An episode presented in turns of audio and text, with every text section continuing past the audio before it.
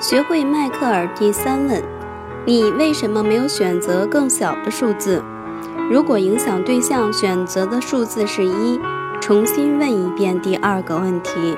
不过这一次略微迈进一小步，问一下对方：如果要从一变成二，需要做什么？人们已经习惯了被别人一再催促着去做某件事情。当有人问他们想要什么时，他们多半会很惊讶。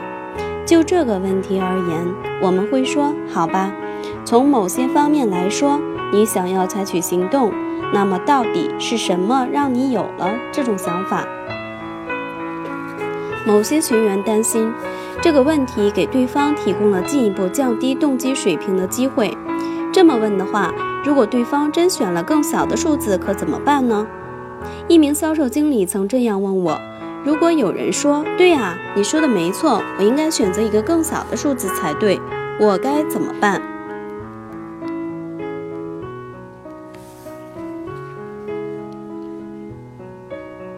我当然可以理解这些担心，不过说实话，你这么想就错过了重，就错过重点了。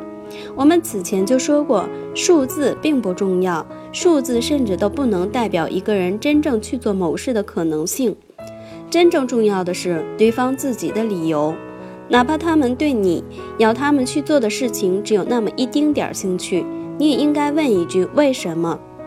无论他们选择了哪个数字。